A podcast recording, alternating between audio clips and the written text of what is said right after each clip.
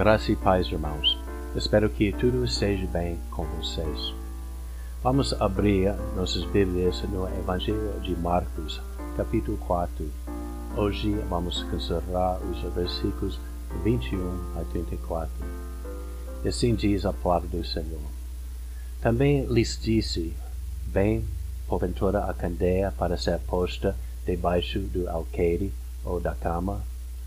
Não vem, antes para ser colocada no velador, pois nada está oculto senão para ser manifesto, e nada se faz escondido senão para ser revelado. Se alguém tem ouvidos para ouvir, ouça.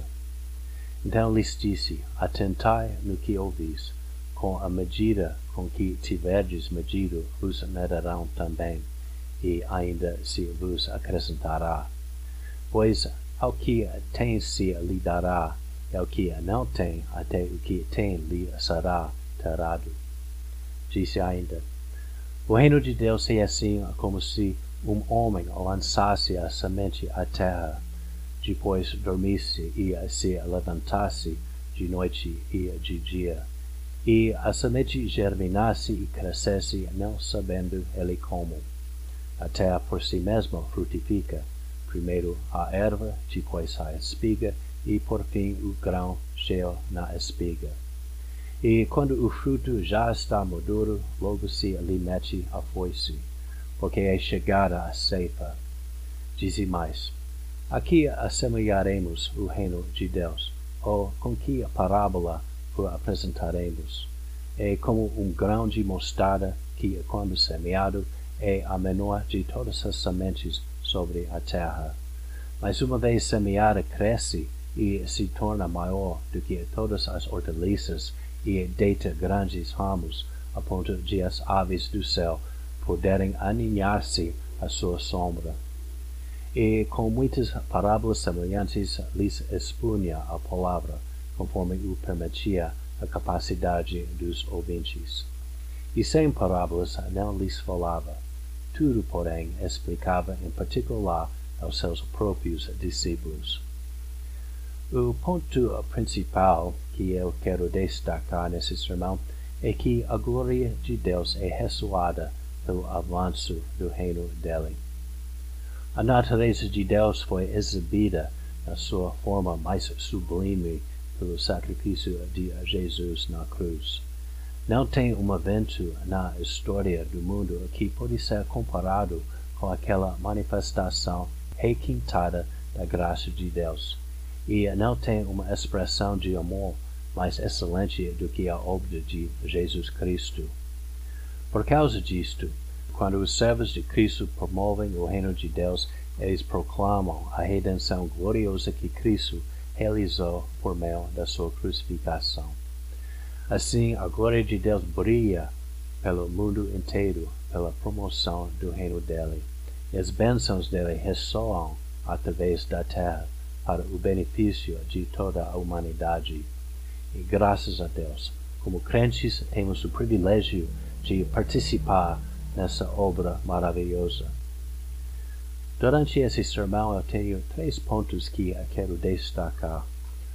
O primeiro ponto é que a glória de Deus resplandece em nossas vidas para todo mundo ver. O segundo ponto é que a glória de Deus é magnificada através das nossas fraquezas. E o terceiro ponto é que a glória de Deus é aperfeiçoada por nosso crescimento espiritual. Acerca do primeiro ponto, que é a glória de Deus resplandece em nossas vidas para todo mundo ver, vamos considerar os versículos 21 a 25. A palavra diz: Também lhes disse: Vem, porventura, a candeia para ser posta debaixo do alqueire ou da cama? Não vem antes para ser colocada no velador? Pois nada está oculto senão para ser manifesto, e a nada se faz escondido senão para ser revelado. Se alguém tem ouvidos para ouvir, ouça. Então lhes disse: Atentai no que ouvis. Com a medida com que tiverdes medido, vos medirão também e ainda se vos acrescentará. pois ao que tem se lhe dará, e ao que não tem, até o que tem lhe será tirado. Essa passagem começa como uma continuação da última passagem. Jesus acabou de contar uma parábola e depois ele tomou os discípulos à parte para dar a interpretação dela. Ao fazer isto, ele mostrou que reconhecia que Deus tinha um plano especial para seus discípulos e foi necessário prepará-los com uma exposição da palavra mais clara.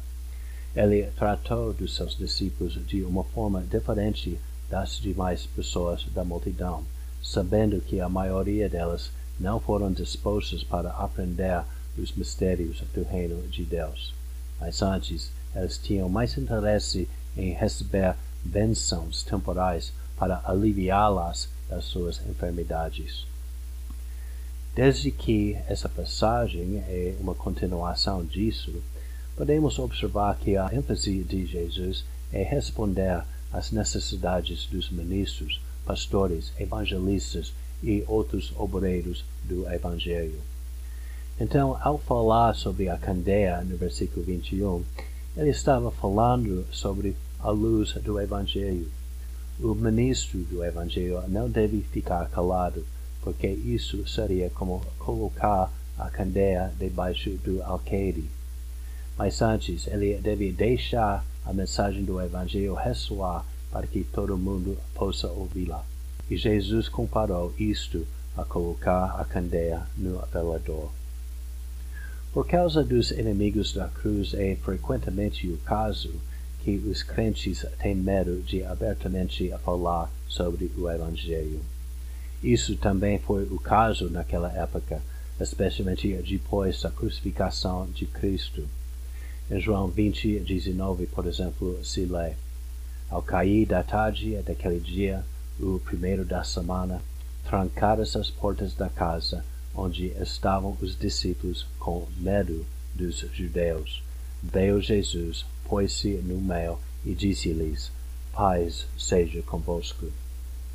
Eles testemunharam a morte de Jesus na cruz e tinham medo de sofrer o mesmo destino.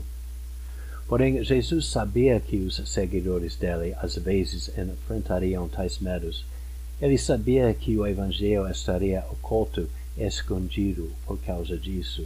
Mas para encorajá-los, ele disse no versículo 22, Pois nada está oculto senão para ser manifesto, e nada se faz escondido senão para ser revelado. Em outras palavras, temos que superar nosso medo. Ora, recebemos esse conselho do próprio Jesus que tinha que enfrentar o medo e sofrer todo tipo de aflição de forma inimaginável, não somente pela mão do homem, mas também pela mão de Deus. Ele tomou nosso lugar na cruz e recebeu o castigo de Deus, que foi o nosso para receber. Ele superou tudo isso e até morreu na cruz para salvar seu povo dos seus pecados. Portanto, pela gratidão e pelo amor do nosso Senhor Jesus, devemos divulgar a mensagem para a qual ele morreu, a fim de que fosse divulgada. Ele dedicou sua vida para o Evangelho, selando-o com sua morte para que fosse pregado ao redor do mundo. Como então que podemos abafá-lo com nosso silêncio? Não devemos antes proclamá-lo com ousadia? Por isso devemos entender o versículo 24 ou como uma advertência para aqueles que desprezam seu sacrifício, ou como uma palavra de conforto e esperança para aqueles que respondem com amor e gratidão. Jesus disse: Com a medida com que tiverdes medido, vos medirão também, e ainda se vos acrescentará. Em outros termos, Deus nos tratará como nós o tratamos. Se respondermos com fidelidade, ele se mostrará fiel, mas se negligenciarmos a bondade dele, sofreremos seu desagrado. Jesus continuou dizendo no versículo 25: Pois ao que tem se lhe dará, e ao que não tem, até o que tem lhe será tirado. Aquele que despreza os dons que recebeu de Deus sofrerá a perda. Para o crente verdadeiro, isso pode significar a disciplina do Senhor ou a perda de qualquer recompensa. Porém, também existe o caso do homem que se enganou, achando que é crente, mas de fato nunca se arrependeu para ter a fé verdadeira. Em tais casos, a perda é total. O segundo ponto que eu quero destacar é que a glória de Deus é magnificada através das nossas fraquezas. Acerca disso, vamos considerar os versículos 26 a 32. A palavra diz: Disse ainda: O reino de Deus é assim como se um homem lançasse a semente à terra, depois dormisse e se levantasse de noite e de dia e a semente germinasse e crescesse, não sabendo ele como. A terra por si mesma frutifica, primeiro a erva, depois a espiga, e por fim o grão cheio na espiga. E quando o fruto já está maduro, logo se ali mete a foice, porque é chegada a ceifa. Disse mais, ao que assemelharemos o reino de Deus, ou com que parábola o apresentaremos? É como um grão de mostarda, que, quando semeado, é a menor de todas as sementes sobre a terra. Mas uma vez semeada, cresce e se torna maior do que todas as hortaliças e deita grandes ramos, a ponto de as aves do céu poderem aninhar-se à sua sombra. Essas parábolas são semelhantes à parábola do versículo 21, tendo em comum o mesmo propósito. O contexto delas ainda é a orientação para os ministros do Evangelho ou qualquer obreiro que serve o Senhor. Então, o propósito delas é encorajá-los para perseverar, ainda que pareça que todos os seus esforços são em vão. Isso é quando parece que seu ministério não dá frutos. Devemos ter paciência e lembrar que a obra é do Senhor e vai dar frutos na hora que Ele escolheu. A primeira parábola trata do homem que lança a semente à terra. Ainda que esse tipo de trabalho seja fatigante, o esforço do semeador é muito pouco ao comparar com a maravilha da germinação e do crescimento. Para destacar isso, Jesus disse que essa maravilha acontece ainda enquanto o homem está dormindo. Como Paulo disse em 1 Coríntios 3,6, Eu plantei, Apolo regou, mas o crescimento veio de Deus. Assim, o servo de Deus deve deixar de lado a ideia que os resultados dependem dele. Por um lado, sua negligência ou seu pecado pode estragar seus esforços, então ele deve procurar a piedade com toda diligência. Por outro lado, o sucesso do ministério deve ser atribuído a Deus, porque a Deus pertence toda a glória. Para fazer isso mais evidente, ele realiza suas obras quando as circunstâncias parecem desvantajosas. Como Calvino disse, o Senhor propositadamente começa seu reino com um início fraco e desprezível para que os avanços inesperados possam melhor ilustrar o poder dele. A segunda parábola tem um propósito semelhante. Assim como uma árvore grande pode surgir de uma semente muito pequena, assim também é o reino dos céus. Quem podia ter esperado que a igreja de Cristo seria espalhada por todo o canto da terra depois de ter começado com os doze discípulos que Jesus escolheu. Esses homens tinham pouca erudição e pouca influência. Muitos deles ganhavam a vida por meio de mão de obra. Não tinham nada excepcional neles para fazer com que se acreditasse no sucesso dos seus esforços.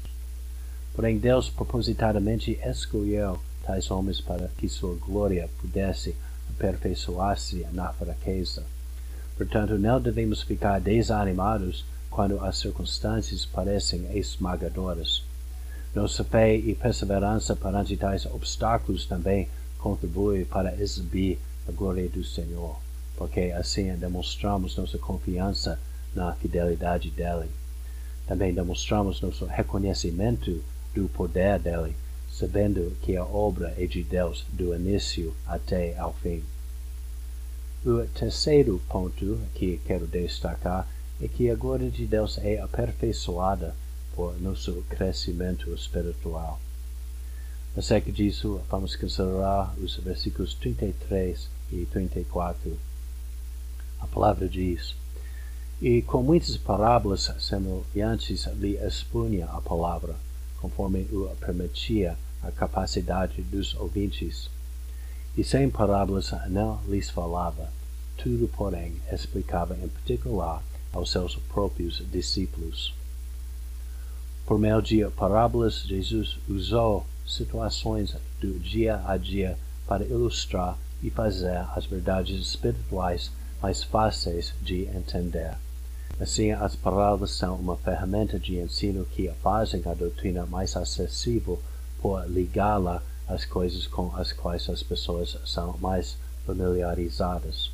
Além disso, elas captam a atenção delas e fazem com que o ensinamento seja mais fácil de lembrar.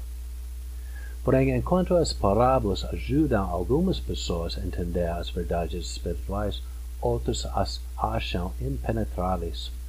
Aqueles que não estão dispostos a receber o Evangelho não podem aproveitar esta forma de ensino. O pecado deles endurece o coração e ensurdece os ouvidos. Em Zacarias 7,12, o Senhor disse: se fizeram o seu coração duro como diamante, para que não ouvissem a lei, nem as palavras que o Senhor dos Exércitos enviara pelo seu Espírito, mediante os profetas que nos precederam. Daí veio a grande ira do Senhor dos Exércitos. Assim eles de livre vontade rejeitam a palavra e se tornam obtusos. Por causa disso, a capacidade de entender depende da iluminação do Espírito Santo.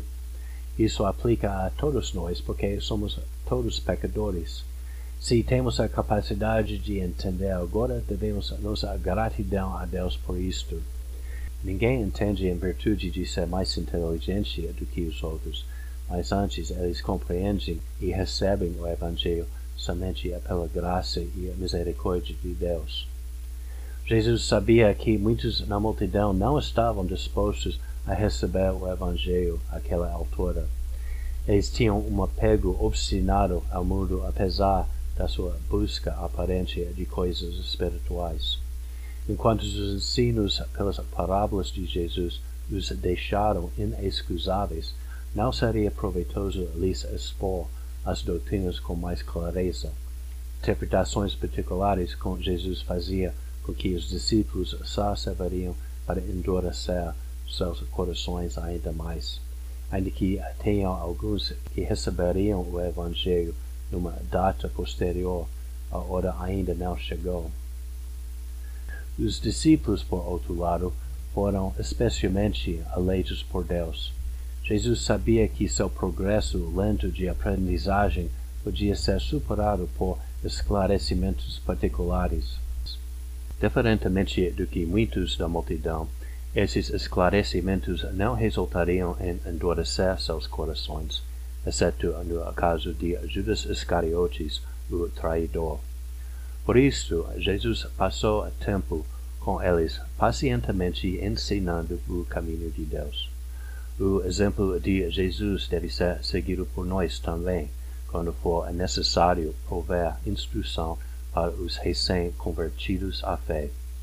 O crescimento deles depende, em parte, do amor e a paciência dos irmãos que são mais maduros espiritualmente. Sabemos também que o crescimento deles depende do Senhor, que realizará a obra nas suas vidas que Ele começou. A Ele seja toda a glória. Oremos. Querido Senhor, nosso Pai Celeste, obrigado, Senhor, por Sua palavra, obrigado pelo sacrifício de Jesus na cruz e o privilégio de participar na obra da promoção do reino dele. Pedimos, Senhor, que possamos guardar essa mensagem em nossos corações com fé e amor, e que nossos esforços darão frutos. que nosso bairro conheça o avanço do reino dos céus e que o nome de Jesus seja glorificado. Pedimos, Senhor, que seja com cada um dos nossos irmãos e pedimos sua proteção sobre nossa congregação contra qualquer doença ou tribulação e que possamos resistir na hora da tentação. Agradecemos e louvamos seu nome santo, em nome de Jesus. Amém. Que Deus vos guarde e proteja, irmãos.